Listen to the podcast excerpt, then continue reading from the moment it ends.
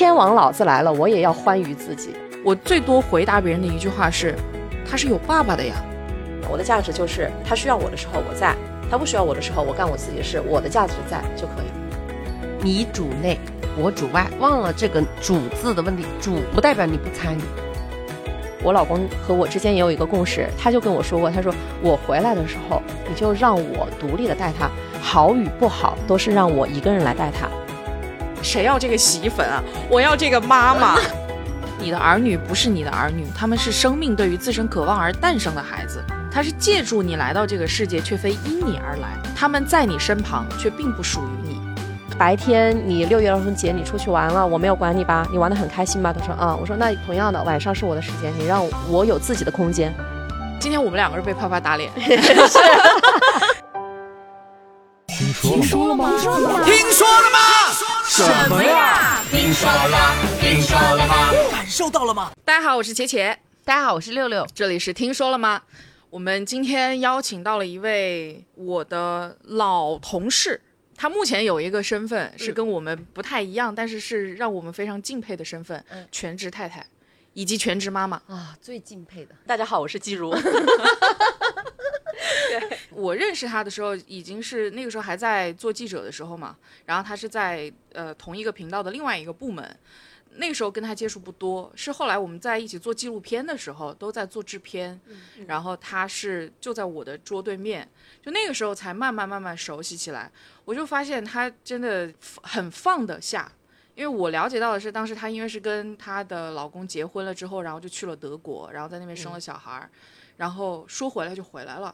就又再回到这边工作的状态，对对，就是从德国全职太太了三年之后，又回到国内，重新开始她的事业。那然后突然一声，就是老公又要去国外了，然后又走了，然后又放下了所有，带着孩子又出去，又又出去了，对，又出去了。她无论是在国内还是国外，她的全职太太生活跟很多人不太一样。我就觉着有点像是我的另外一份工作。就是我好像在跳槽，要撂挑子了。前面一份工作我要撂挑子，我不干了。然后现在你需要我转换一个身份。进行另外一个工作可以，那我就把前面全部都抛下，然后就立马走。基如其实是喜欢新鲜感的，就是我如果从事一个工作比较久的话，那我想换一个环境，是不是有这种？就是前面的光辉我就不说了，然后往后要走的话，我就开始新的一份东西。当然，我可以说，就是说这种转换有很大一个程度是确实来自于一部分新鲜感，比如说我可能是从中国搬去了德国，那可能那个国度它的所有的不同，中西文化的碰撞。当下它会很吸引我，我会很想去投入到那个环境当中。然后从德国又去了意大利，再从意大利又搬回德国，再从德国又回中国。就每一段这个搬家、国际搬家的过程，它它会有很多的东西在吸引你。然后再回来的时候，又做了一份全新的、不同的工作，是在 我们在同一个电台的另外一个部门，就开始做国际旅游。然后那个国际旅游又和之前的经历又非常的契合，你就会觉得有一个共通的点在，就是很容易衔接得上。那再做呢，就是老本行了，就是做那个纪录片，开始进组，核心和茄茄，对，和茄茄就是会有一个深度的合作了。那些东西它都会有在以前企业里面做事的时候的非常不同的一些地方在，你就会很投入身心的想去了解它。然后当你说要去了解一个事情的时候，其实你就很容易放得下过去了。那你自己对前面的这些过去，你最最让你自己觉得你很喜欢那一段的生活的有吗？有是哪一段？应该是做那个国际旅游的时候，每天都是新鲜的。大家如果是想更具象化的了解这个人的话，就了解季如的话，可以去看，呃，当时应该是做的猫王，在德国拍的一个纪录片，也是一个就是讲述这个收音机啊，包括这个产品的一个发展的过程啊，包括就是它的对。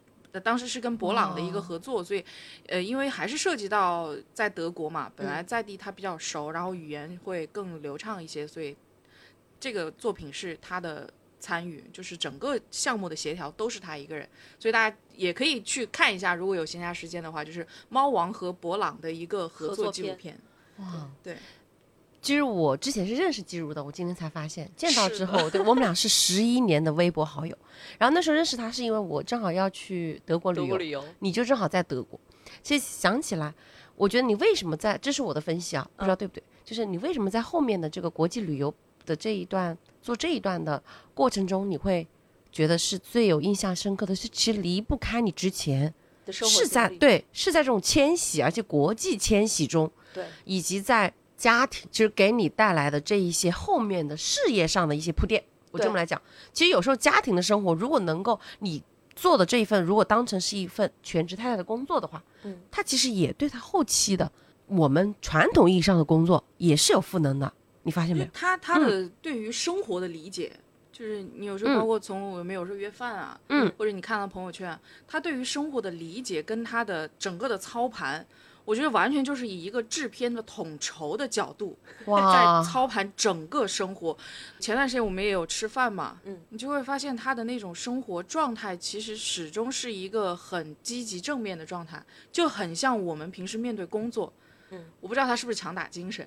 但是你是不是在那些全职太太的生活中，也总结出了一些管理啊，或者什么之类、统筹之类的这些哲学？因为我自己好像安排的事情还蛮多的，嗯，所以这个就存在说时间的那个划分一个分块嘛，那就肯定还是会用到以前制片的那一套。我在什么节点做什么事情，然后我大概会要持续多长时间，然后我就会前提条件是我一定要先把我儿子给把他。安排好，把我这个兼职的这一部分给他安排好，这也是一种统筹。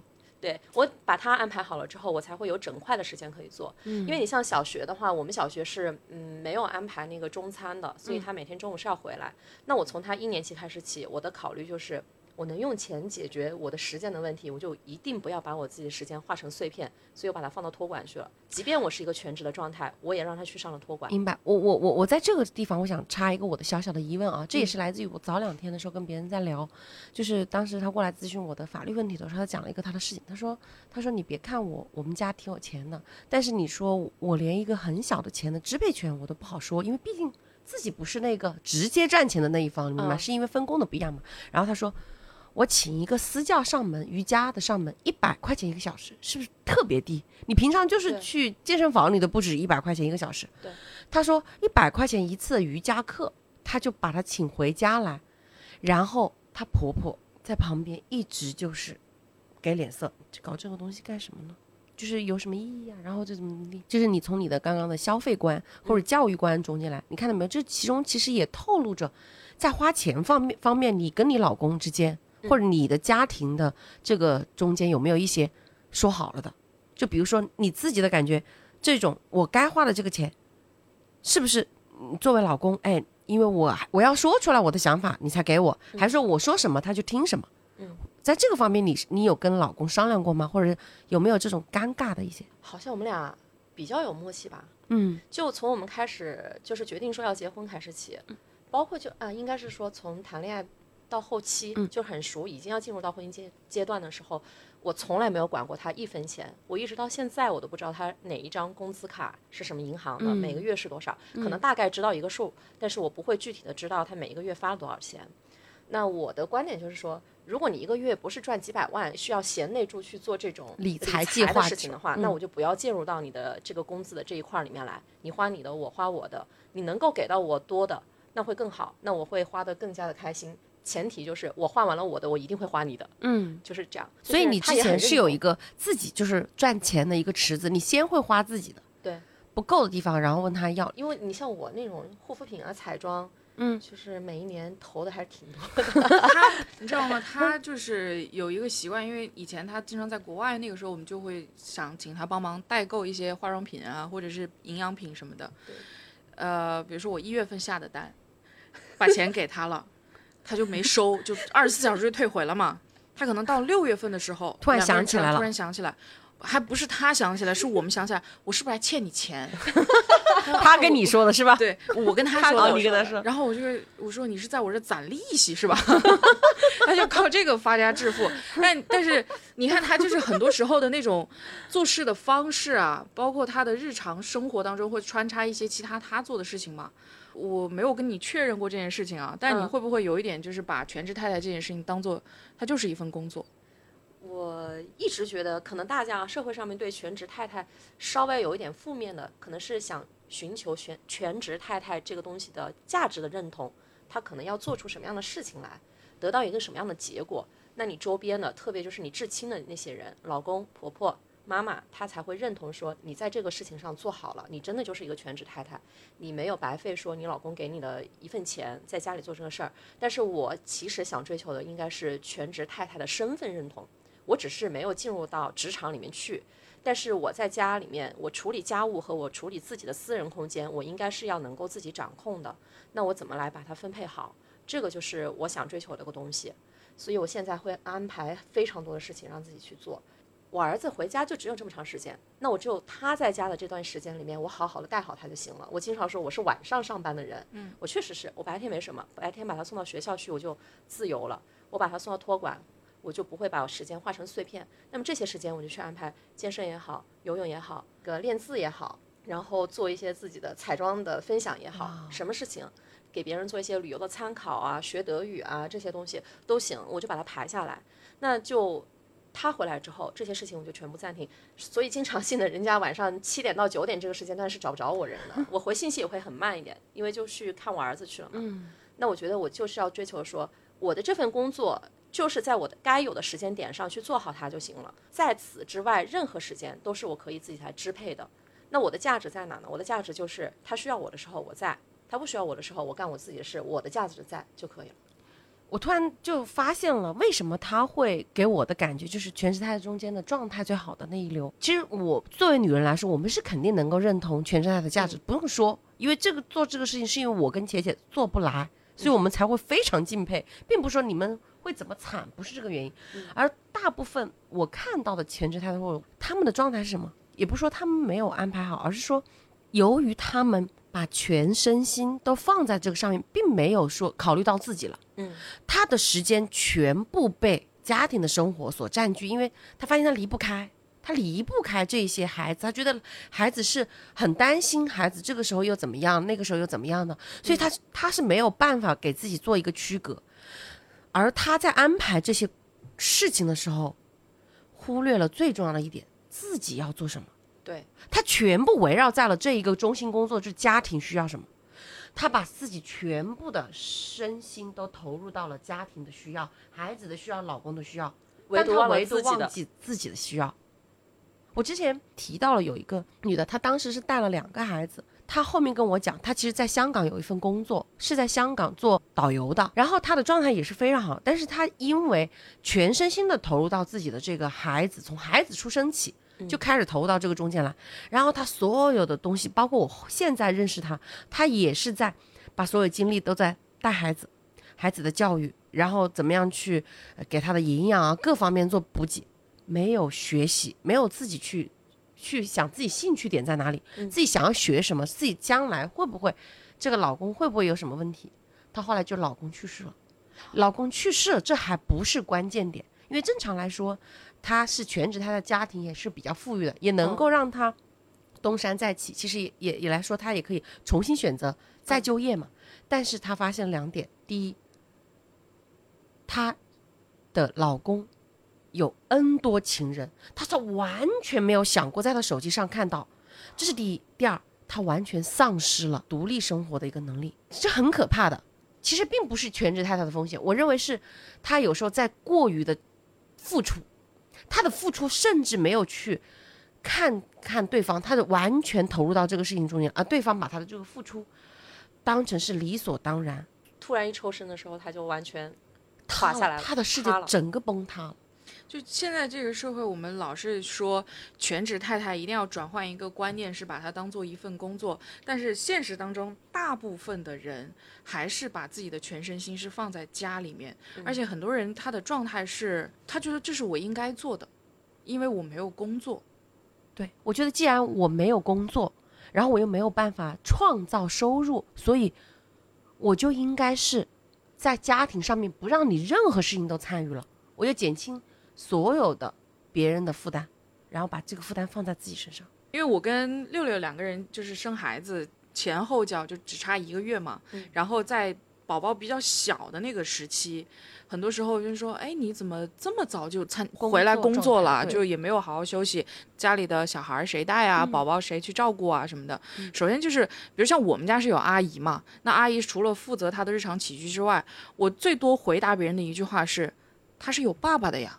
是 你知道很多人很多时候，我觉得大家为什么把全职太太放的那么大的时候，是因为你们忽略了孩子是有爸爸的，对，爸爸的参与是必须的。就很多时候说丧偶式教育是这个社会的常态，但是这个常态并不代表它就是对的、合理对的、合理的，是和应该存在的。是，所以有没有觉得，就是我觉得现现在我们这个阶段女性其实还挺难的，就是往前说啊，像可能在民国时期，女性一般就是大门不出二门不迈，可能在家里面，充其量就是当了婆婆之后就是个当家主母是吧？就管一下家里。但是呢，到了后期之后。女性她不光是说要管家里的事，她同时还进入到了职场。其实她相对于男人来说，我觉得她更难的一点就是她会有两种身份的转换。如果要是当做工作来看，他其实是一天要打两份工。但是男人的话呢，他可能就还是永远只在职场里面，他还没有完全的走走入到这个家庭的这个这个职务当中来。所以就是其实我们承担的会更多一点。天然的男人就觉得，对你主内，我主外，但是他把这个主字。忘了这个主字的问题，主不代表你不参与。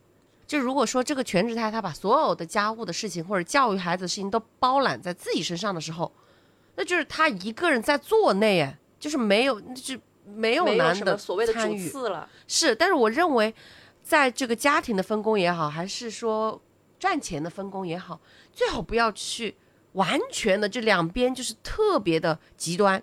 那你就做内，我就做外，我就这样子对谁都不好。就相互还是要有一点牵扯，都要有，因为孩子家庭是两个人的家庭，两个人家庭，那孩子也是两个人的孩子，他孩子不可以只有父爱或者母爱一方的爱的，都要有母性的力量，温柔包裹的力量，男性的严肃，在他的理性和这些方面的培养，品德的培养，男性也是非常好的一些作用，不可以在这个过程中完全缺失的。在这种情况下，我觉得至少把这个内字。就要做一些区分，就是不是主，我不是说全部都有一个女性角色来做。那对外来说，为什么说我也不赞成所有的赚钱都有这个男的了？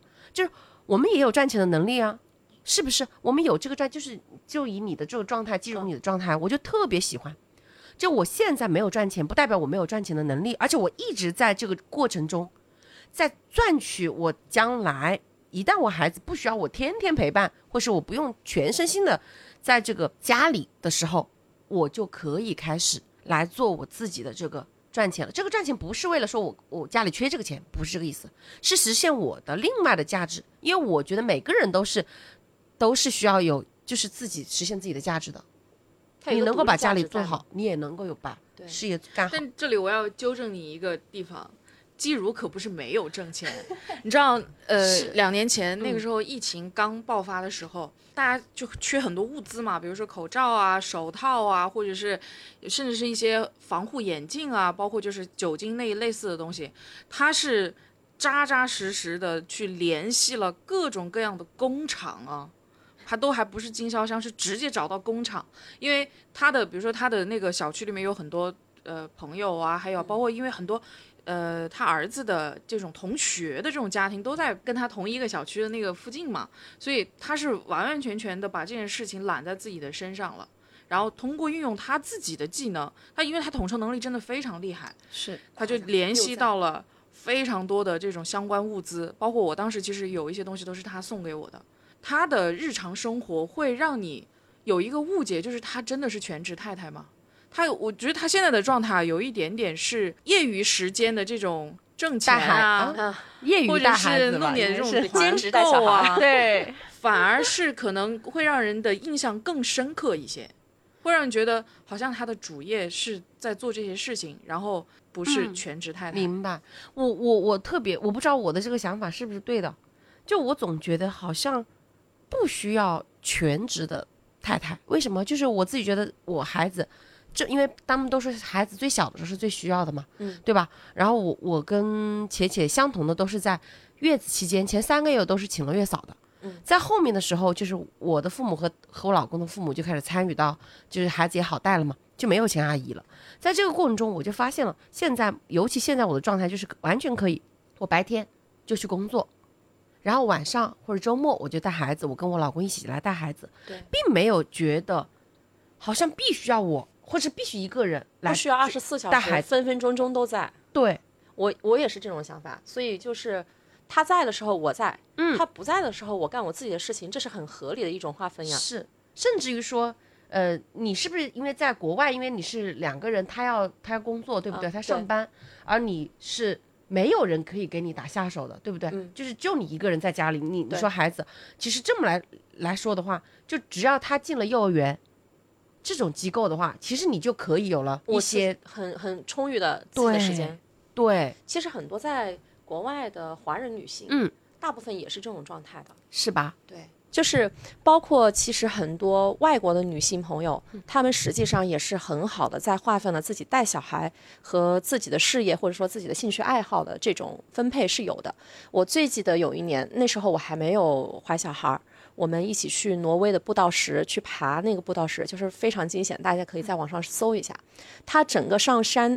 爬那个山的那个路不像我们说的岳麓山那种会有水泥路给你的，没有，它都是那种野生通道，然后会有前人在那竖牌子，你要到山顶的话，你就顺着那个箭头走。我们当时在那个一路爬上去两个小时，是看到了有四个爸爸妈妈背着可能也就是两三个月的小婴儿背在背上一起去的。当时其实我挺震撼的，我就会觉得说，好像生完小孩之后，并没有对他们的家庭产生一个多大的影响。嗯，很多事情就是我参与，小孩也参与，我也可以顺带带着他，我就多带一个人呗。可能在我们来说，就会觉得为什么很多人会觉得说，小孩一定需要一个全职妈妈啊，就全职太太在家里。第一，小的时候喂奶也好吃辅食也好，所有东西都要自己去亲手做，我们会去讲究它的营养，讲究它的安全性。第二。我搞完这些事情之后，我收拾碗筷都是一个很长的一个时间。嗯，然后第三，到了读小学，我总觉得他要学习，我就一定要陪着他在旁边。嗯，他在旁边，我就要跟着弄。他不会，我就一定要教他。可是我就想说，就是叫什么术业有专攻，对吧？小朋友的学习不好，你如果不是一个九八五，你不是一个学霸，你干嘛要费着自己的心思在他身上去投入？我觉得外面有专业的呀，对。我从来都是把专业的事情我交给专业的人，是这样是事半功倍的。对，我我一直以来我的分工，我现在找到了一种认同感，你知道吗？尤其是 从你这么专业的人士中间来讲的，专业的全职太太出身啊，这么说。因为我一直觉得啊，我生了孩子之后，我就觉得我就只有一个喂奶的功能是我不可替代的，你知道吗？还有哪还可以替代吗？对吧？后来三个月之后、四个月之后，他断奶了之后就可以不用了。好，然后嗯，做辅食给做饭。这是可以阿姨做的呀，对，而且现在其实是有半成品的。是你像我们在德国的时候，真的就是一瓶一瓶那种辅食嘛，从最开始的胡萝卜泥，然后再到后面的肉泥、鱼泥，它都是这样子的。是我们讲究吃热食，可是德国的朋友们不是这样子的，真的就是带着小孩出去两个月、四个月这种小孩啊，就是大部分是四个月之后开始吃辅食嘛，他们就是从包里面掏出一瓶这样的辅食，打开勺子。就擦一下，就直接喂了。对，我不需要有什么锅呀、炉啊、灶啊，这些都不需要。对，所以我回来之后，我把什么洗碗机啊、烘干机啊全部配上。我妈其实不能理解，但是我很能理解。我可以用钱去买下来，我往后很长一段时间的这种用长沙话说叫疗品。我为什么一定要每天的一日三餐要投入在这里面？对。而且我还没有那些专业的做这种辅食的人做得好，我还要得去学，你知道吗？然后我就觉得我有这点时间，我能买一个阿姨过来吗？我能够让一个，或是买你刚刚讲的辅食过来吗？好，孩子大了，学业是不是要得教育？说教育是要亲力亲为的，很多人都这么说。但是我后来一想，教育也是有专业的呀，我亲力不来呀，我数理化那么差，我干嘛要投在那儿呀？就好像他他学学走路或者学一些很基本的或者什么礼仪。我可以带他，我可以言传身教，但是你说教育这件事情，我专业吗？不代表我会走，我就会教他；不代表我懂法律，我就能教他法律，对不对？我我我语文好，我就能教他语文，这是两码事。所以我就觉得什么都可以分。主观能动性其实还是在接受的那一方，你付出多少，看他的接收效率有多高。是的，陪着这个孩子，我全职妈妈一定要到堂到位的事情是什么？我能想到的就是。嗯，人际关系的处理，做人处事的方法和情感上面的陪伴没有了。嗯，人际关系的处理怎么说？你像我们家是有外婆在带着的，我和我妈之间说话是那种大家都会起冲的。嗯，那我儿子会学到的，也会学到这一种。而且我妈妈呢是老一辈的那种管法，嗯嗯，而且她她更加希望是军事化的管理，就是我说一个什么到哪个点你就把它做完，没做完我就一直盯着你唠叨你。那我现在在中间，我就会发现说，好像这个东西我从小接受起来，我现在有点排斥。嗯，我在中间要做一个调停。所以你在孩子的这个阶段，你不希望他也跟你一样。对，我就开始慢慢的就是，我就会跟我妈说，我说你让他去，在这个节点上他没做完，到时候吃了什么亏，受到了什么样的惩罚，这都是他应该要担的。我说你催他有用吗？你催了三遍了，他都是这样子，所以这证明催是没有用的。就顺其自然，看他后续是怎么发展的。那你在教育方法上面是不是有自学过？没有，其实我一直嗯是一个很强势的，我觉得很强势。嗯，然后我就慢慢的发现，我儿子他开始在性格上面已经开始趋同了，跟我很像了。嗯，然后呢，再加上小时候我妈妈对我的教育方式，我现在我都觉得可能对我来说有点累赘，就是那种会让我觉得有时候很排斥的那种心态。那么将心比心，我会觉得我儿子可能他也会很烦这一种，所以我慢慢的就开始会调整自己。我不知道你们是不是这样啊？上一辈如果做错了事，他即便知道自己是做错了或者哪句话说错了，他一定不会说出来的。我妈妈是这样子，她一定不会跟我说。但是我现在，我就会跟我儿子，就是我发现我做错了，或者是对他有误解了，我一定会跟他说对不起，妈妈做错了。我刚刚在围观你们这场讨论的时候，我突然。想到有可能啊，因为网上像这样的争论很多嘛，嗯，会有一种声音会说，你们当然有这个时间、精力跟耐心去教孩子这样。当有的人做一些全职妈妈的时候，他的观点是我首先我经济条件没有那么高，嗯，我可能买不了。我不能用金钱去买时间，嗯，买可以聊撇的事情，嗯，比如说我买个烘干机，买个洗衣机，买买一个洗碗机，嗯，或者是能够节约你的时间成本的这些东西，我所有的事情都要亲力亲为，嗯，这就是很多现现在当下真的是在挣扎着去做全职太太的人的一个现状，就是家庭主妇，对，很多人就会说，就可能真的就会抬杠了，那我。我没有这样的条件，我要怎么样才能达到这样的状态？我达到不了。你们说的太轻松了，我没有这么多钱。我我就这么想，因为现在其实包括育儿机构，其实除了早几个月啊，我认为在六个月以前吧，就就讲是六个月以前，我觉得更多肯定是要妈妈要多付出和多陪伴家里人。如果家里没有别人，那那确实就是妈妈在家里，对不对？对。但是从六个月以后。就包括一些这样的一些机构，社区也有嘛，还有一些就是临近的这些，我听过，就除了早教机构那种什么大型的，但也有一些小而美的这种机构，价格也比较的，就是实惠。我是这么来理解，就如果说我一个月是可以挣六千块钱的，嗯，稍微保守一点的想，那我可能花三千块钱，是把它放在白天的时候或者什么的，或者就是把它放在了某一个机构让人家来看，或者我请三千块钱的一个人就。帮我看着他，对不对？我三千块应该也能请得到一个人帮，就是看着他就可以了。我不要什么很很那个的教育，然后是不是也是可以让我的价值啊，我能够更多的，因为嗯，我不是说一定要出去赚钱，或者说我我当然能够在家里是最好的，那我还是有一个三千块钱的盈余。如果说我自己全身心的投入到这个中间来，首先你还也许没有达到三千块钱那种陪伴的质量。如果说没有的话，嗯，那你想这是不是一种经济学上的一种你的效益过多了？对，效力效益，嗯，不高，对吧？所以当时薛兆丰他用了一个经济学上的一个东西来讲，就是说男女的结婚的问题，嗯，他是拿经济学的原理这么来解释的。这个我们以前也谈过，就结婚其实就像合伙办公司，办的是家庭企业，男女都要投资，男女拿出来的资源是不一样的。而女性往往承担的是生育和抚养的义务，注定在资源付出上是早于男性的。就我孩子一出来，我肯定就马上就，哎，我的投入就往这里来了。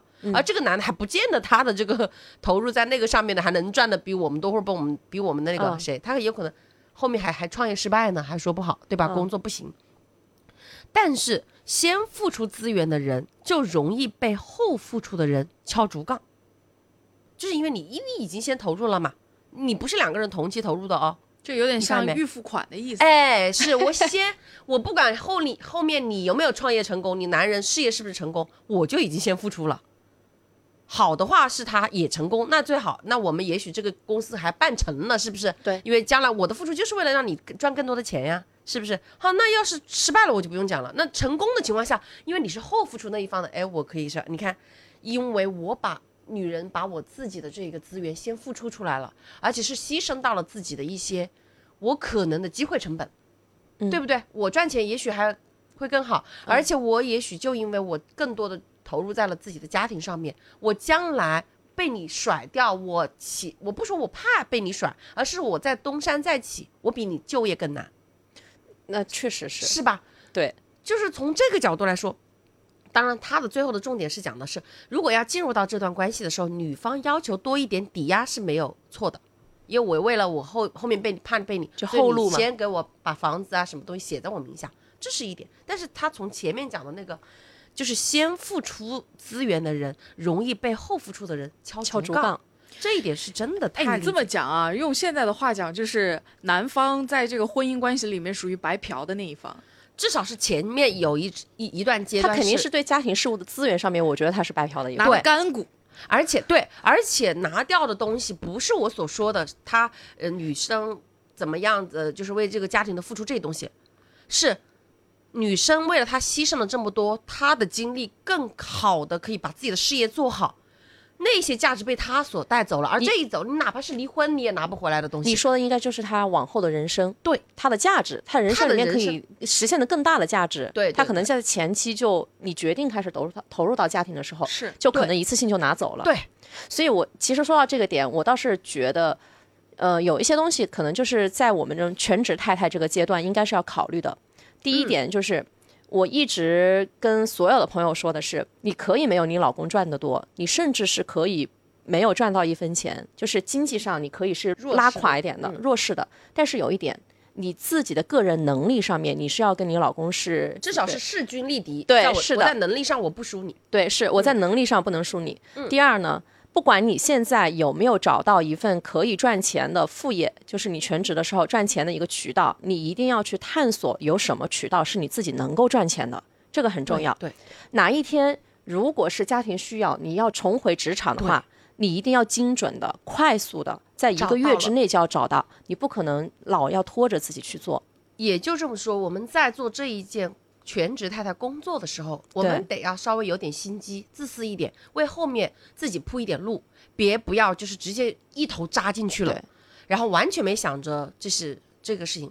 我跟你讲一个让我深受感触的一个案例，当时就是这个委托人，她是跟她老公在一起二十多年，嗯，两个人办了盛大的婚礼，家里的人啊，周围的一些朋友都以为他们俩是结了婚的，但是他没有结婚。然后这个女的呢，一直以来就做的全职太太，男的当时是跟她是一样的，就是白手起家。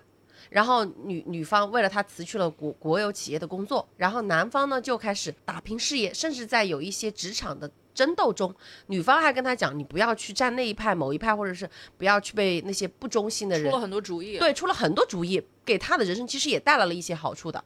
但是这个男的也是听了他的，所以他拿到了公司后来上市的那个公司的股权。嗯，所以后来这个男的的这个事业是如日中天，然后一直都是往上走的，而且财富累积量非常大，两个人也过上了就是很富足的工作，就是一起住别墅什么，也没有去买呃没有去扯证，没有结婚。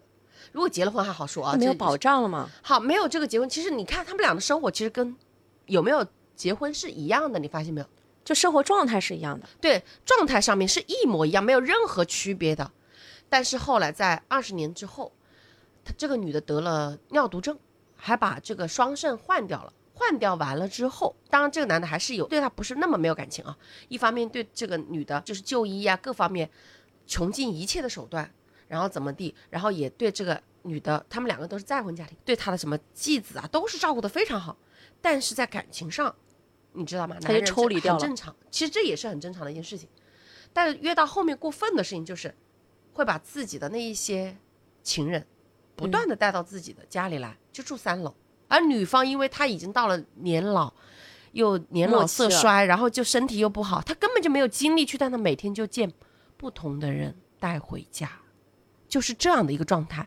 而后来，等要两个人要。分手，因为都不能叫离婚了嘛。嗯，因为怎么？如果你是有有婚姻，你两个人不管谁赚的钱都是两个人共同的。但是没有婚姻的情况下，构不成事实婚姻的情况下，这个女的就只能叫同居。同居什么？就是就你们财产所得，谁贡献到按贡献比例来，而我们查了所有的裁判文书，家庭付出的贡献，他只是付出的更多的是劳务，由于劳务的所得，那很低了呀，在法律人眼里，在普通人的眼里，没有觉得是跟他外面的工作所得是一样的，所以可以说。你就很难去拿到所谓的财产分割的比例，这就是非常难受的一点。他付出了所有的东西，但是没有想到的是，最后会落得这样的一个下场。因为你想，他是人也没了，然后钱也没了，然后被别人扫地出门，男的还起诉他，让他搬离那个别墅。人算不如天算，真是这样，很凄凉。很认可六六一直跟我灌输的一个观念，就是因为我们身边有很多的朋友啊、同事啊，家里是有全职太太，嗯，然后包括我自己的一些同学的一些状况，我也有跟他分享过，就是找他做过一些咨询，他就一直在跟我讲，一定劝你身边所有的全职太太工作，放弃这个身份，就是当他，尤其是当他已经沉浸在这个里面，完全失去了孩子、家庭以外的生活的时候。请他放弃这个生活，因为你失去的不是你当下的这个社交，而是你接下来你的所有的承担的生活的风险，你的个人发展的风险都是你个人在承担。一旦你失去了现在的所有的，比如说富足的生活，嗯，可以不用去赚钱的这个压力，嗯嗯，你当这些东西你都没有的时候，都就是你要去面对真的实实在在的生活的时候，柴米油盐酱醋茶，你可能没有生存能力了。对。那接下来的日子对于你来说，不是你打不了翻身仗，而是这个翻身仗会非常的困难，就压在你身上了，都压在你，有可能就没法翻身。对，所以就是还是回到我刚才说的那个点，其实做全职的时候，还是要有一点小心机。嗯，你必须要给自己做一定的资本的累积。没错。前一段时间我还跟我朋友聊到一个观点，我就是说，虽然说我现在全职有好几年了。但是其实我一直没有放弃过我身边的资源和人脉的这个笼络，就是我还是会把它盘在自己的身边。为什么？因为哪一天我需要的时候，这些东西都是可以让我重回职场，然后东山再起的资本。你与其说我是在全职做一份工作，不如说我是在这个阶段我在做一些，对，蛰伏一下。哎，这个我突然想起来，我们两个人，我跟季如两个人之间，就是从。呃，公司出来之后，我也有过一段时间，就所谓的其实是间隔年，那段时间我就很希望去尝试一些，呃，我很想做，但是我在公司或者是在被这些企业的体制内被束缚住的时候，没有那么多精力的时候。就是做不了的事情，我想去尝试一下。然后那段时间，我跟他就是差一点有合作成了一个大型的晚会。对。但后来因为就是一 些各种各样的原因，对，包括他们就领导 说话的人也比较多，所以导致最后那个活动没有做成，他们自己也没有做。但是那个状态，我觉得那段时间忙的是有价值且开心的。找这种麻烦，因为当时其实我我相当于是做那个项目是。呃，离开了就是台里之后，很多资源我是要重新再笼络起来。有些资源，因为你比如说你是台里的工以前工作单位的，你没有办法去找他要，因为可能涉及到一些竞争关系啊或者这样的，不一定要得到也。对，所以所有的这些呃东西，我都全部要白手起家重新来做。那个过程，我现在回想起来，我觉得还挺好玩的。这就是我们之前好像在吃饭的时候讨论过。其实，在工作状态中，你觉得很烦的事情，当你哪一天不工作的时候，你会很怀念那个感觉，是一份很好的回忆。对，而且就很多人他会觉得，你在上班的时候你是有退路可言的，你可以撂挑子，你可以辞职，你可以怎么样，在家里待一段时间。但是你在全职的状态，你是没有退路而言的。很多人会这么觉得，但我其实是因为你没有把这个退路的定义定好。是，如果我现在不想做这个东西了，我为什么不能重回职场？是我之前在职场上面累积的那些经历，难道不足以支撑你再重新开始走回职场吗？对。如果我们转换一下观念，是不是说其实我们也是一样的，有两条路可以走的？而且我还在上次跟琪琪在聊天的时候，我说这段时间我情绪其实不太好。但是我就会一直提醒自己说，不要陷入在这个情绪当中。很多事情你当下解决不了，你不到那个死节点的时候，这个事情完结不了的话，那你前面担心所有的东西都是多余的，就加倍了，让你这一段时间就都过得不安生。那我这样的话，我就干脆说，比如说我可能这个时间点我才知道结果是什么，那我就到这个时间点我再来操心他一下，可以吗？对，当时因为他还有一个前提是说，相对来讲，全职太太的闲暇时间跟他胡思乱想的时间会比较多。对，嗯，那在这样的状态下，就要控制自己的情绪跟自己胡思乱想的那种状态，让大家尽量就是让自己尽量避免陷入到一种坏情绪当中，就抽离出来。你比如说家务繁杂，不想洗衣服，不想洗碗，不想晒衣服，不想打扫卫生，那你当下不想，你就当下不做这些事情。让你什么东西让你很恼火的时候，我暂时放下，你去权衡这个东西是真的就一定要在这个节点做完吗？是今天我不洗这个裤子，明天我就没得穿吗？没有。那如果你现在不想做，那我就不要做。我要从这个情绪里面抽离出来。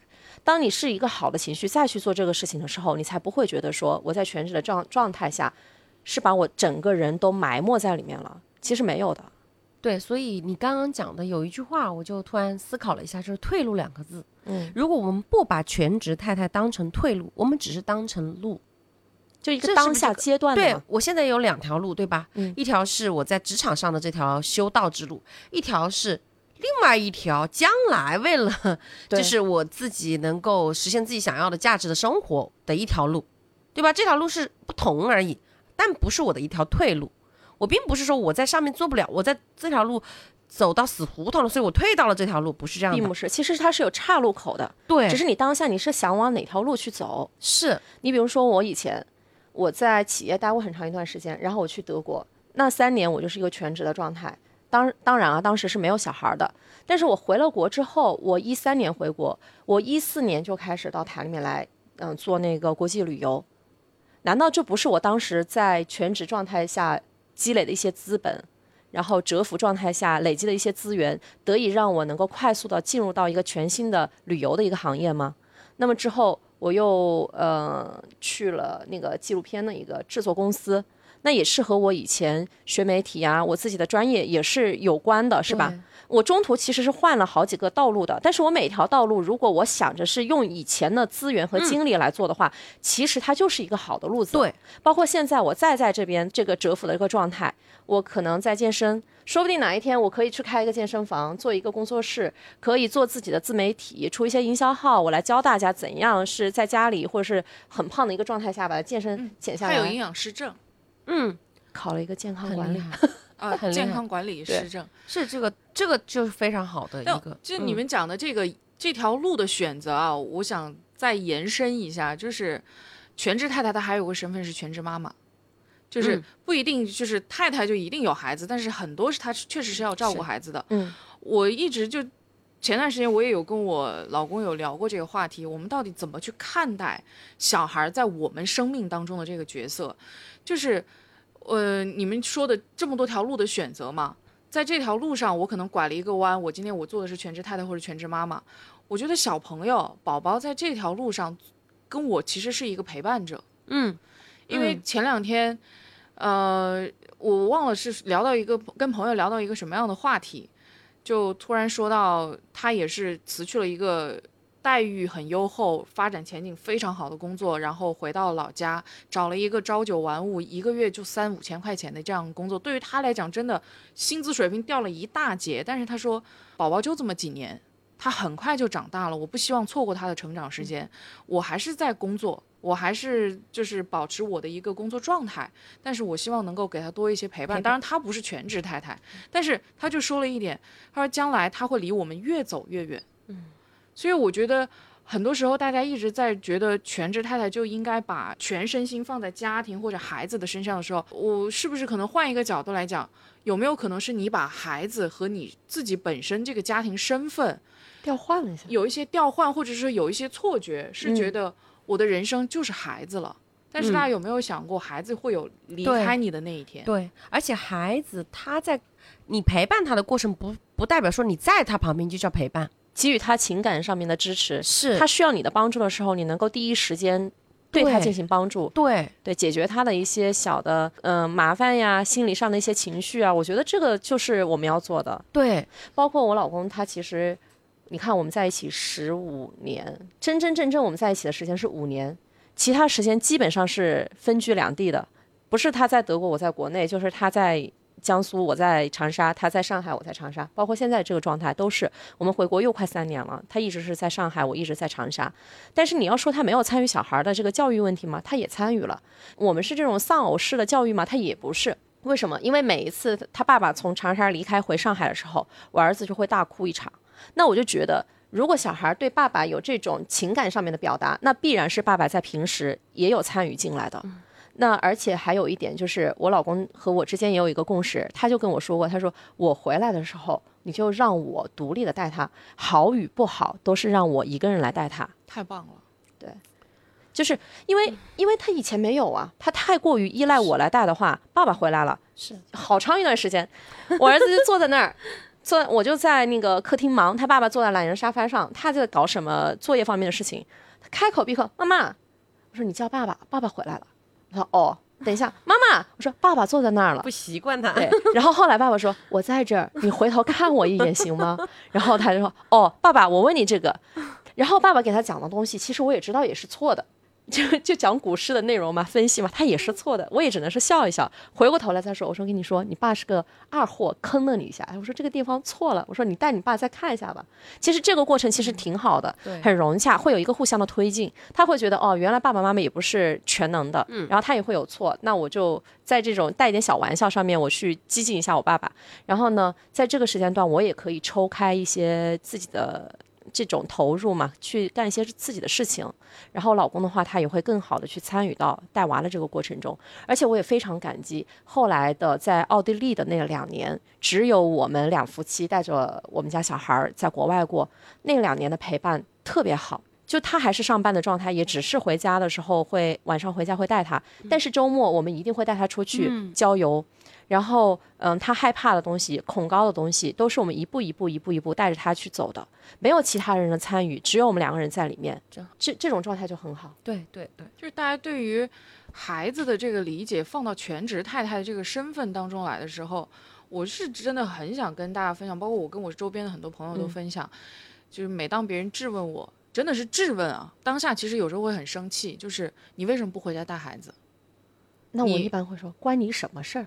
然后这是一个 对，这是一个最好的回答，但是关你放在心里，因为 有时候就有些人也不能得罪了，老实说，就我就会跟他说，但其实就是我们想说的嘛，关你什么事儿？对我有我的路子，我讲的太多了，什么人都会问我，对，就是我都习惯了。你为什么不回家带孩子？嗯，你作为一个妈妈，他就会说啊，那个孩子的成长过程当中，妈妈是不能缺失的。我就想说，我就会问他。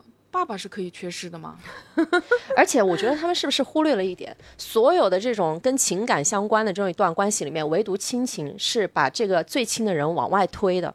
就是我们，你去理解一下，其实我们所有的给小孩的投入，最终是为了给他一份资本，让他能够远离我们，独立生活。所以为什么我们一开始？就不把他往外推，而是要牢牢的捆在自己身边。所以你可以看到很多妈宝男啊什么的，是就是这样子。我前期对你太投入了，所有东西我都给你安排的好好的，以至于他以后在社会上他不是一个独立的人存在，他一定要捆绑着一个家庭，他才能够独立于这个世界上。我跟你讲，就关于这一块，我觉得是我对于这个社会的认知中间，我最认同的一个点，就是因为我们往其实我们。大部分的成年人并没有意识到，其实孩子的教育成长的过程是让是让他变成一个独立人格，独立能够生存。对，渐行渐远。你要让他越大越是一个人去过他自己生活的这样的人生，而我们中国人就是把一些孝所谓的孝顺，嗯，来捆绑住，也是把自己的精神抓了一个寄托，说，哎，我真的对你投入，然后我就从小开始去控制了这个孩子。然后希望他是按自己来，你看我是对你好的嘛，对吧？都是以这种我是对你好，但是慢慢的养成了孩子所有东西都得依赖他，对他也不放手让孩子一个人去，所以最后越长大就越拉拉拢，而现实又是必须得要让他脱离你的时候，这个时候那很难剥离了，对，这个时候他的人格没有独立，他哪怕是。远开了，他已经习惯了是由妈妈来照顾他，什么东西妈妈来拿，听妈妈的话。我这段时间特别特别有感触，因为我公公刚过世嘛，然后我先生他在上海回来的话，他要隔离，就家里那边的大事就是我在操办着，然后呢，外婆就带着小朋友在家里面。我就跟我儿子在说，我说这段时间我要在奶奶家，我要陪着奶奶，我有很多事情要处理，我肯定没有办法去照顾到你。我说不要轻易给妈妈打电话，很多事情我知道你能够解决，你自己解决好，时间节点你都知道，几点钟起来，外婆会喊你起来，喊你一声你就动，你不要喊三声。我说如果你觉得喊三声你觉得烦。那你就在第一声的时候就动作起来，就不会有后面的第二声、第三声了。晚上你是九点钟洗澡，洗完澡你就在床上看书。九点半你自己定闹钟，定闹钟响了你就睡觉，外婆也不会催你睡觉，你也不会觉得烦。然后这个将近十几天，以前他是中午下了托管要给妈妈打个电话，妈妈我下课了，我等会儿想买个什么东西可不可以？我说哦好，他就会一天会要给你打两个三个电话，但是这十几天。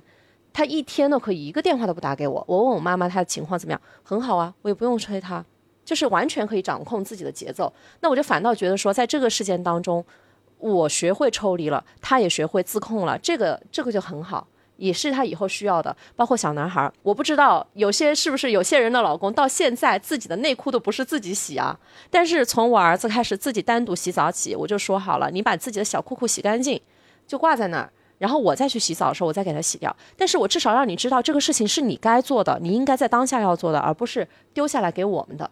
就是慢慢的，你如果说全职的陪伴一定要落在一个什么点上，那我觉得全职的陪伴一定就是要落在我怎样让他能够离开我独立生活，其他就都不是了。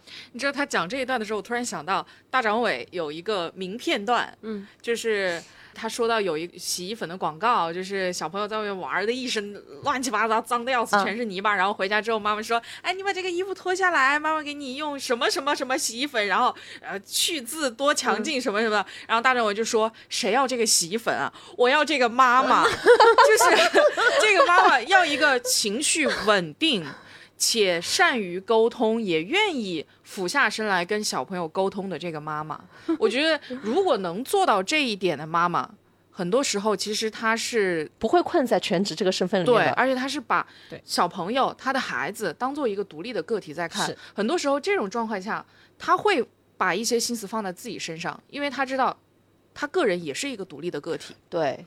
一定要把自己和这个家庭要独立出来，就是真的就是要身份的认同。我只是现在这个阶段，我只是全职而已，我不是说我真的就要整个人连精神啊、人格都投在这个里面，完全没了自我，这种事情我做不来，我真是做不来。所以我会去搞很多我自己喜欢的事情，包括昨天晚上，嗯，我儿子在他弟弟家玩，我说我八点钟来接你，接完你我就把你送回家，但是我八点半我要去嗯健身房，我要去训练。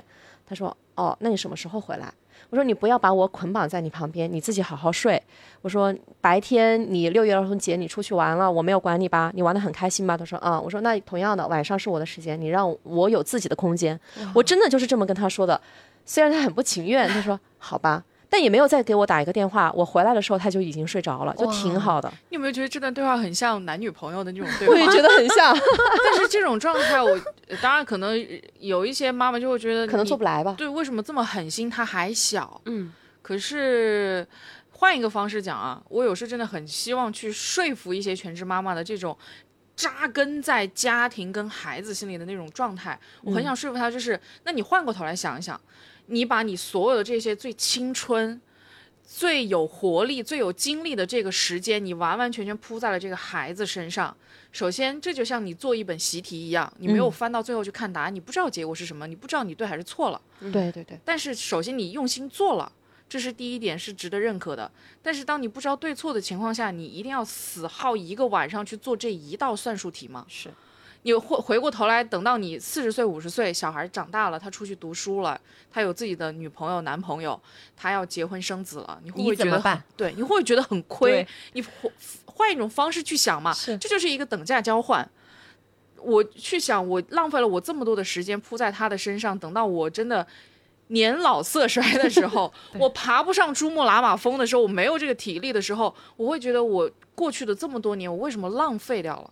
我觉得。如果是这么过，那一天我就会觉得很可惜，因为我本可以在这么有这么有限的时间里面做更多的事情，我为什么就只在这一个事情上面？对，而且他会离你远去，而且你知道吗？这种付出感会让后面很多事情被道德绑架，就是你绝对会对很多全职太太发展到最后。变成怨妇，也有这种情绪在的，就是这个原因。哎，我我想起《知否》里面，就是《知否》《知否》那个电视剧里面有一段话。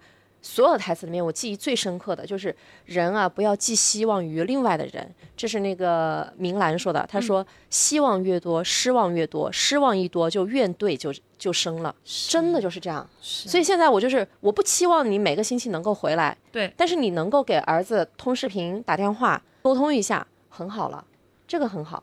然后我也不希望说你一个月能给到我大几万，让我什么大手大脚这么花。没关系，我花我自己的，我再花你的，我把我的花了，我花你的，是吧？这样也是很好的。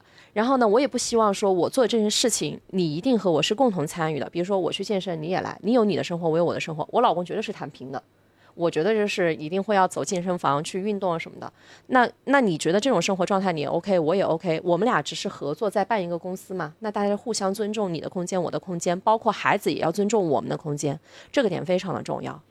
就刚刚我不是一直在找一首诗嘛，是我之前看过，觉得很深刻，而且我一直把它记在心上。我希望能够反映到我跟我儿子的相处当中。就是他说：“你的儿女不是你的儿女，他们是生命对于自身渴望而诞生的孩子，他是借助你来到这个世界，却非因你而来。他们在你身旁，却并不属于你。”我们就回过头来想自己的成长经历嘛，你就想现在我们这个年纪，你还属于你的父母吗？你还属于单纯的只属于某一个人吗？这段话讲的太好了。其实这句话最关键的点，它不属于你。我们只要把这一个边界感如果找找准了的话，我觉得很多问题都迎刃而解。我很多离婚的案子中间，最需要他们每每个人争，最喜欢争抚养权。我跟他们讲一句话，我说孩子不是说抚养权归谁，就是孩子就归了谁，孩子不属于你们俩任何人，不管抚养权归谁。我想跟你们讲的是，抚养权是一个义务，这是从小鹿的那个脱口秀中间，我觉得我最认识深刻的一句话：对孩子的抚养和教育绝对不是一种权利，你不要认为他就把孩子拉在身边了，你就是就是孩子就属于你了，将来这个孩子就会怎么样你啊，或者就是他就会你的一个附属品，就跟财产的所有权一样。就属于你的，不是这样。这个抚养和教育是你要为他付出的义务，而且，对吧？你自己想，哪一个事情不是义务？对，你要带他，你要付出成本，付出时间。然后，如果说你将来在面临了两个人的感情的破裂的时候，夫妻的破裂的时候，你把孩子当成一个筹码，对，当成一个物品，你把它放在某一边的时候，你发现没有？对孩子非常不公平。孩子不管说跟谁。但但应不应该失去任何一方的爱？嗯，就是我还是你的女儿，我也是这个人的女儿，我是两个人的女儿，我不会因为你们俩离婚了，为什么我就不能够，我我就要少一份父爱啊？他医学上的这个存在是一直在的，不会因为你们的感情破裂而有所区别。所以，所以哪怕那么男人背叛呀，做了再多的恶事，只要不是个男人，不要这个孩子了，对。我觉得女人能够可以的话，把这个两个人的恩怨放开，而让这个孩子继续的拥有两份的爱。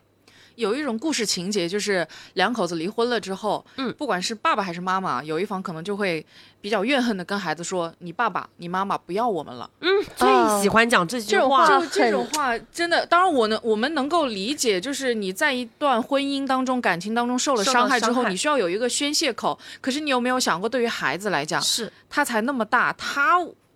做错了什么？他还有那么长的路要走。对于他来讲，我听过最好的解释是说，我们两个人离婚了，就是跟孩子说，爸爸妈妈确实是离婚了，我们有一些地方不合适，所以不能待在一起了。但是我依然是你的妈妈，他依然是你的爸爸，我们依然是爱你的。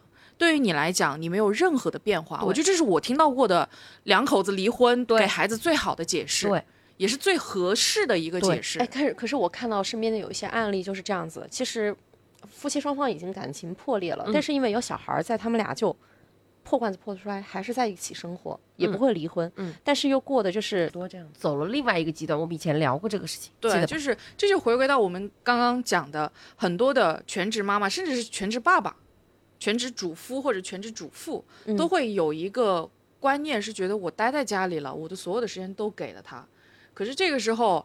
就可能以前很多人没有想到，归根结底会不会是你对于孩子、对于这个家庭的理解错了，定位也错，他的希望定的太精准了。就在这一个点上，他没有其他的东西可可去希望了。对。我们就再往前倒一倒嘛。薛兆丰说的，两个人结合在一起的这个婚姻，其实就是合伙办公司。对，我即便是去工商注册的时候，也会问你，你占多少股权，另外一个人占多少股权，有没有可能先付出的这个人他占的股权其实应该更大？嗯，另外一个人你拿的是干股，这个股份是其实是我给你的。嗯，这个生育的能力是我赋予你的，我们的孩子也是通过我而来的，一定要有一个。权重的话，一定会是我这个权重会更大一点，妈妈的权重会更大一点。对，或者是这个权重也不能是爸爸。我突然想到，对对，想到了一点，就是这个权重为什么没有被认可？其实它是因为没有被有形的价值化，就是没有钱去衡量它这个东西是不是明码标价的。对，那我们再换一种方式说，男的没有生能力，对吧？嗯，那对于女生来讲，在这个合伙办公司里面，我的生育能力就是我的资本。会不会有一种可能是我们现在也经常说的一句话：谁弱谁有理？他觉得你是天生富有这个能力的，他就觉得你够强大，你就应该要理所当然的付出。我觉得我们社会不是没有发展到这么前卫的这个地步，到你这个理解，我觉得就是这么多年的封建的这一一些思想，他就是觉得人类女人就是该做家务事。是主要是因为这样的原因，而家务事是你天生应该要做的分工，是这样的一个原因。我还真遇上过这样，其实真的到现在这个社会里面还很多都是这样的思想。嗯，我和我的前男友，我回他们家的时候在浙江，他们是浙江的，就杭州那一带。我从他们家那天回学校的时候，他们家那个厕所还有一盆衣服在那儿，他的妈妈跟我说：“你去把那个衣服洗了再走。”然后我就瞄了一眼，对我就瞄了一眼。我说我在家都不洗衣服的，我就走了，然后我们就分了。你就是没多久就分了。你们家是缺这个钱买洗衣机吗？是啊，他很明确的说，女人啊，在家就是烧饭的，就是洗衣服的。哦，你学的好像哦。就我就很不能接受。当然啊，可能是因为我本身自己是这种比较强势一点的，我就没有办法去接受。可能还会有一部分人觉得，确实就是这样子的。是。但是我就觉得，既然我们你要知道，人家婆婆婆也是从洗衣服发展来的，你知道吗？媳妇熬成婆，她曾经也是做媳妇，婆婆也这么要求她的。对，她现在熬成婆了。说我那时候受的苦，你不受一点啊？我妈经常现在跟我说，她说你现在这样子，你以后也是要当婆婆的。我说你放心，以后我当婆婆，我一定不会管他们的事儿。我说我现在我都没有把所有时间投在她身上，我为什么她结了婚，我还去管她那？哎，你孩子多大？一档子家子的事儿。哎，这个媳妇熬成婆这个话，你有没有觉得就是有点斯德哥尔摩症候群了？就是在长期的受迫害下，我已经认同了你这个观点，我也知道你不容易，我也爱上了这种生也是我们上一次你讲女性犯罪的时候，你记得吧？讲到的这一点，他会慢慢的认同、趋向于你这样的人，嗯，这样的性格、这样的做事方式，我觉得这样是对的呀。所以你没有觉得不对？特别是对一个小男孩，如果让他有一个独立的人格存在的话，其实对他以后的家庭发展是有好处的。他如果在他妈妈身上看到了说，哎，我妈妈是这么一个独立的人，她想干什么就干什么，我爸爸也不去拘束他，然后大家有钱就一起花，没钱的话就一起熬。他说：“那是不是以后我的老婆她其实应该也要过的是这种生活？如果他也认同了这样子的话，那其实婆媳关系很容易就相处的很好。为什么我有时候去看我们在德国啊，在那边去看婆媳之间相处的，其实。”有矛盾肯定是有，他们都说了，天下婆媳都是一样的，只是说他没有体现的我们这么集中。包括他们爷爷奶奶要去看孙子，他一定会打电话说：“我今天晚上可以过来看孙子吗？”这就是对一个另外的一个家庭，即便是至亲，对至亲的家庭的一种尊重，情感上面的尊重和支持。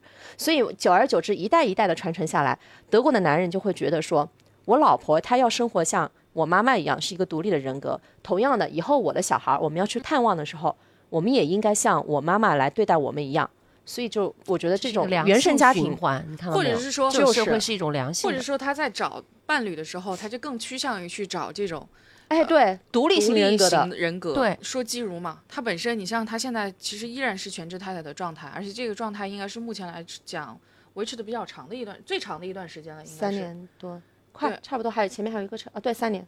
对，就是已经是一段比较长的时间了。他中间穿插也有回到，断断续续是八年全职，其实时间很长了。然后有中间有穿插过回到社会面的职场，对，然后有做他自己的全职太太的这份工作，就是来来回回这样的切换的状态下，他其实一直在找自己的价值。包括他现在经常还是有在分享彩妆的这些东西，他刚刚也讲了嘛，然后偶尔也会有分享一些团购，包括他有时候我参过他的团，就买绘本，嗯，就是有一些这样的工作，其实他其实还是保持了一个工作状态，但是你说完完全全就是一份全职工作吗？也不是，他始终找的是他要实现什么，就是那个平衡点。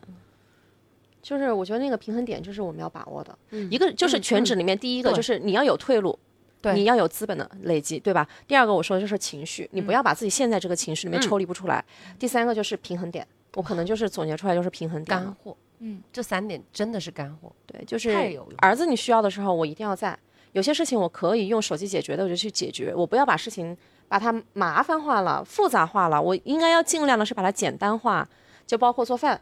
我妈现在也开始很热衷于用那个洗碗机了。刚开始她觉得我是浪费钱的，现在她也觉得很好，很好用。我可以十分钟把碗放到里面，接下来的一个小时不用管它。省水省电，其实是省水省电的。他们觉得不省，其实是省的。那我就问他，我说我就。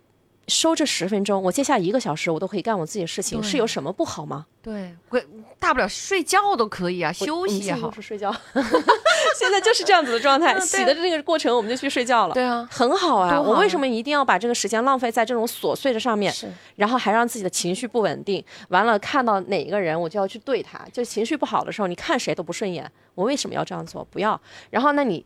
那你现在要去做什么？你有时间，那你就去做能够让自己开心的事情。我发过一条朋友圈：“天王老子来了，我也要欢愉自己。”就是不管你是什么事情来了，我首先让我自己舒服了，周边的事情才会舒服。这话一定都要瞄重点。就是我觉得我会非常非常认同你这个价值，是因为你跟我们律师圈里面的有一个东西非常重要。我觉得这一点，如果每个人都这样的话，就你一定要把你的时间看得非常的宝贵。这样子不管怎么样，第一，你的统筹感就会特别强，对；第二，就是你会在这个中间会做出很很好的取舍。你当你不看重自己的时间的时候，你发现没有，你有可能就是臆想中的付出，而那些付出都是没有意义的状态的付出。对，所以你把时间如果看金贵了之后，包括相处，包括学习，包括怎么如何让自己变得优秀，包括怎么样去合理分配自己，迎刃而解。你做全职太太，那就绝对是做最棒的。只要你把你的时间看得很宝贵，就是很好的去利用时间嘛。对，你既然你如果说你让我做全职是为了带好小孩、照顾好这个家，那我只要做到带好小孩、照顾这个家，我的 KPI 就完成了。对呀，我闲暇时间我为什么不能搞自己的事情？对呀，太厉害。或者是说，还有一种全职太太的状态啊，她是我就愿意把我现在的时间都放在孩子身上。嗯，这个状态也也不是说完全不能接受的。就是你是心甘情愿的，就只是说你已经想好了你的后路是怎么走，就包括我，因为你们在聊的时候，我其实突然想到有一个我曾经刷到过的短视频博主，他是应该就是世俗观念中的高材生，嗯，留美硕士，然后回国之后现在在全职带孩子，但你看他其实有在拍短视频，他也有在做一些小的带货，嗯，然后。我曾经有刷到一条评论，在他的短视频下面就说：“你这么高的学历，应该返回职场，不是在这儿浪费时间。”他说：“我陪伴孩子，是我现在想做的事情。”嗯。并没有浪费时间，嗯，就像你刚刚讲的，对，这是我的对时间的把控，是我觉得我现在的时间就应该放在这里。所以一种情况就像你们讲的，我要把控我的时间，我要去做我自己的事情；，另外一种就是我把我的时间放在我的孩子身上，我心甘情愿，我觉得这是我应该做的，也 OK。对呀，所以就今天提供几种观点给大家，作为如果你现在是全职太太的话。可以参考一下，有没有可能，当你陷入到一个纠结或者是一个漩涡当中的时候，你跳脱出来那么一分钟，想一想所有的这些关系，你是不是会有一那么一点点的理解错误？是欢愉自己。哪怕他就是当下，我就是心甘情愿就带这个小孩儿，对他心里面其实是舒畅的，那也是在欢愉自己。对，我现在不想带小孩儿，我觉得很烦，我想搞点自己的事情，是，那也是在欢愉自己。你哪怕上班也是，很多人最终会辞职，不是说这个薪水不够高，或者说这个工作的前景不够好，到最后就是我真的是觉得上班上累了，这个班上的我身心疲倦，我不愿意再继续下去了，多少钱我也不愿意干了。其实最终就是买了自己的一个情绪。是。那那把情绪调整好，不就这工作好做了吗？这是我第一次觉得，就是像这样的一期，我想再聊十十个小时，就我也很享受，就是跟你的沟通这个过程，因为我觉得我这个一小一个小时获得了很多的一些感悟，然后我就觉得这个时间就是花我花的很值的。我反而觉得今天，因为季如聊了很多可能我们平时没有聊到的一些内容，我反而觉得全职太太这个形象立得非常高。对呀，其实他是不是在我的朋友圈里面看的就是这个状态？对，如果说将来我看那个数据嘛，不是我今天跟你讲吗？就是目前九零后、九五后选择当全职妈妈的比例是七零后的两点二到两点五倍，我当时震惊了，我都觉得太惨了。但是这么一说，如因为现在的九零后、九五后他们的思想其实是很好的，很前卫的，很前卫的，他也是断绝了之前的那些所谓的封建那些思想了。如果说是那种良性循环的，又是按你的这种状态来的，我想这是一个非常好的事情。我觉得我们俩要检讨一下，对你有没有想过，就是我们，因为我们俩一直说全职太太这件事情，全职妈妈这件事，我真的做不了。对，是我们把自己禁锢在了那个漩涡当中。我们觉得全职妈妈是那个样子的标签。对，但其实一个相对来说独立的全职太太的样子，其实是你们都能够 hold 得住的，是你们想要成为的样子。你像我们那次要做晚会的时候，其实我们俩都是在全职的状态。对，但是那个状态你没有觉得你是全职的，是因为你没有定义那个标签。我的全职应该是带小孩、管家庭的事。其实全职是可以管周边。社会上面的事情的，可以做自己喜欢的事情。我依然是这个社会当中的一个个体，我依然是这个家庭当中的一个成员，就不脱节。对我始终是这一个组成部分嘛。对。对，我们所以你们都能做呀。今天我们两个人被啪啪打脸，就没有想到聊到最后，发现好像是我们两个人的误会，然后还一天到晚在劝说别人，你不要当全职太太，everybody 做全职太太吧，多开心的一件事啊！天哪，或者哦，不是，不只是打开，不只是全职太太，全职主妇也要值得被肯定。是对啊，我觉得是必须要的。归根结底是你如何去做这件事情，以及你怎么去看待你。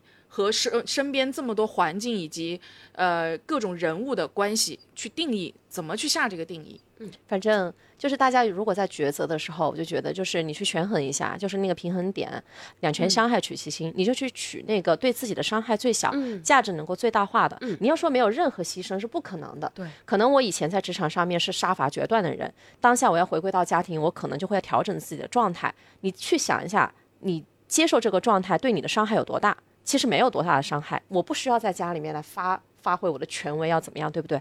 没有什么伤害，那我就去跟我老公商量好，包括我老公也会跟我说，他说你回国之后，我希望你能够就是不上班了，在家里面，因为我在外地嘛，照顾不到，我希望还是妈妈能够多照顾一点，那我就会去权衡啊。如果我让他现在回归到家庭，我去上班，我赚不了那么多钱，家庭生活没有那么好，那现在我退回来，干嘛不可以呢？反正他也不管我的时间。我们也没有说拮据到完全要两个人去上班过不下去，然后我也可以很开心的去做自己的事情。这么一权衡下来，其实我没有什么所谓的牺牲，牺牲一定是我们在寄希望于人家对你有价值的认同，你才会觉得我在牺牲。嗯，但如果你觉得你自己当下过得很好，对，那就不叫牺牲了，其实是一种成全了，愉悦的感受了。对，这就是一种成全了。嗯，我在享受呀，这个就是。呃，有有一个要跟大家分清楚的啊，当然这个是一个比较就基如的现在这个状态，一定是比较理想的状态，也是很多人比较羡慕的全职太太的状态。还会有一些顾虑的是，我没有你这么好的一个沟通环境，我的家庭情况可能没有你的这个环境这么 peace。那在这种条件下，其实不是你全职太太的问题，你有没有考虑过是两性关系的问题啊？对，归根结底其实不是你的问题啊。你有没有想过，即便你不是全职太太，你生了孩子，你丧偶式的教育是跟你们两个人的关系是亲密关系，仍然会存在。你即便是辞去了你所有的工作，辞去你所有的跟家庭不相干的事情，丧偶式教育依然会存在。对，所以这个不是全职妈妈的错，或者是全职妈妈你必须要承担的压力。对，可能各方面的这些关系都需要去理清一下。周遭的所有东西牵绊住他了，对，绝对不是他一个人的问题。对。对，我觉得，哎，这个点是很对的。对，就是不要把那些莫须有的东西全部拉到自己身上去。嗯，真的不是你不是独立存在的一个人，对，全职太太，所以才有的问题。对对对，你现在即便去上班，你还会有更多更多的问题，会替代掉你在全职状态中存在这些问题，甚至会更多。我觉得像你们的现在状态，要带小孩，要上班，其实你们要权衡的东西会比我们更多，更难去抽一个时间。反倒你们可能会更难一点。我没有想到节目的最后会不会被人劝说，是你要去做全职太太。我觉得不是，我觉得我现在还挺好玩的，就是也挺好，然后孩子也挺好带，然后自己也也挺享受现在的生活。我只是想着。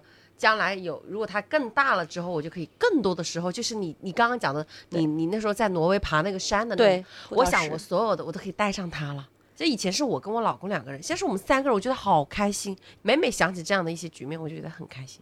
嗯嗯，然后今天六六也还是聊到了一些相关的案例，就是回归到现实当中，大家在婚姻当中确实这一点要提醒大家，就是保全自己的权益，该领证领证，好吧？是是是，该领证还是要 是挺自由的。现在对对对对，你我觉得该领还是得领，对自己的合法权益还是需要有保障的吧？是，还是有一些规则在这个地方，我们有不要去太俗了。对，我们有句俗话叫“蚊子也是肉”，嗯，苍蝇也是肉。有有人说过一句话嘛，他说道德是最。底线的法律，对，就是最底线的法律，你不能不能要不能用道德去约束一个人，该有必要用法律去约束的时候，就必须要用法律去约束他。我觉得这个很重要，包括像，包括我倒是觉得，就是说像这种全职，如果是先生给你的钱啊，你有一些家庭的支出，我觉得这个钱就不要让老公直接去支出，就应该让他把钱给你，你再去支出。这样的话，你是在流水上面，在形式上。是可以看得到的。我在这个家里面，我是有投入的。你给我了钱，但是我很好的去用了。这个钱是从我的口子里面出去的。对，往后有纠纷的话，它也是一个证据的。我们在家里建立一个 O A 系统。没有你，你有那个这个证的话，这些倒不没有关系啊。只是说呢。但是有底，你付钱的时候是从自己的这个账号里面付出来的时候，你是有底气的。对呀，而不是从他账户里面拿，你把它转到那个，我觉得不一样。确实这个不一样，但是法律上还是都一样。左口袋的钱，右口袋钱都是一个口袋。今天聊的这所有的这些观点，就是仅供大家参考，以各自的实际生活来做实际的分析抉择。对，我就只最后讲一句话，就是我的孩子是女孩子，嗯，然后我就希望将来她的婆婆。就像你们这样子，那可以私下结一下。我没想那么说，这个局又变成了个相亲局。